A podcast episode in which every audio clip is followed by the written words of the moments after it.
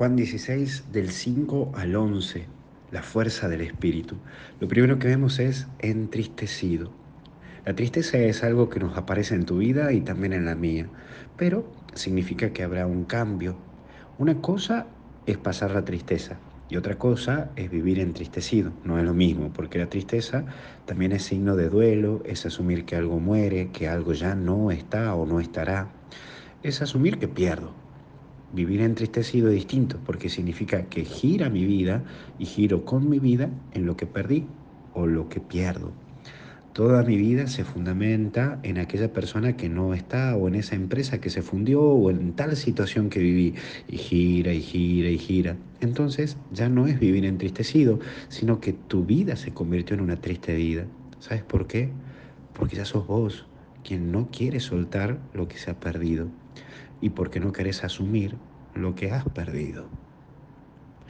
Y ahí viene esto, lo segundo, conviene que me vaya. Como bien te digo muchas veces, para ganar hay que saber perder. Aceptar que hay cosas y personas que pierdo, que ya no están, que ya no estarán. Y todos tenemos miedo a soltar.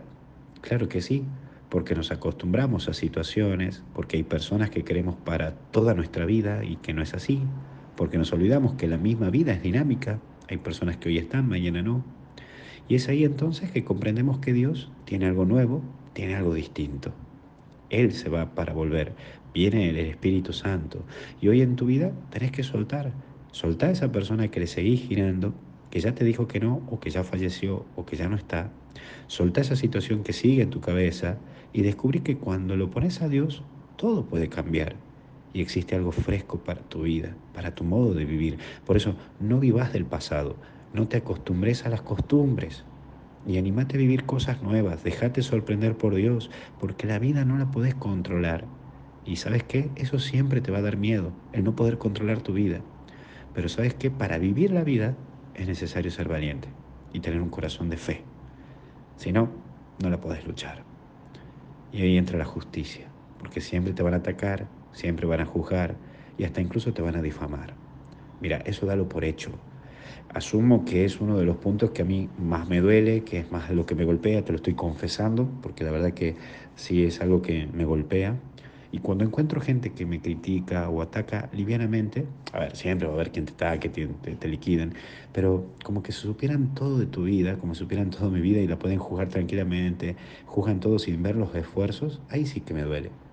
Me imagino vos también que te debe doler cuando te atacan y hasta incluso hasta los que se dicen que te conocen, te sueltan la mano y no se la juegan por vos. Bueno, bienvenido al club, esto lo vas a encontrar siempre, por eso no te preocupes. A mí también me pasó y, y también me pasa, ¿no? Que hay gente que supuestamente me conoce y después se lava la mano y dicen chao. Por eso hoy proponete y mirar a quien se la va a jugar por vos siempre, que es Dios.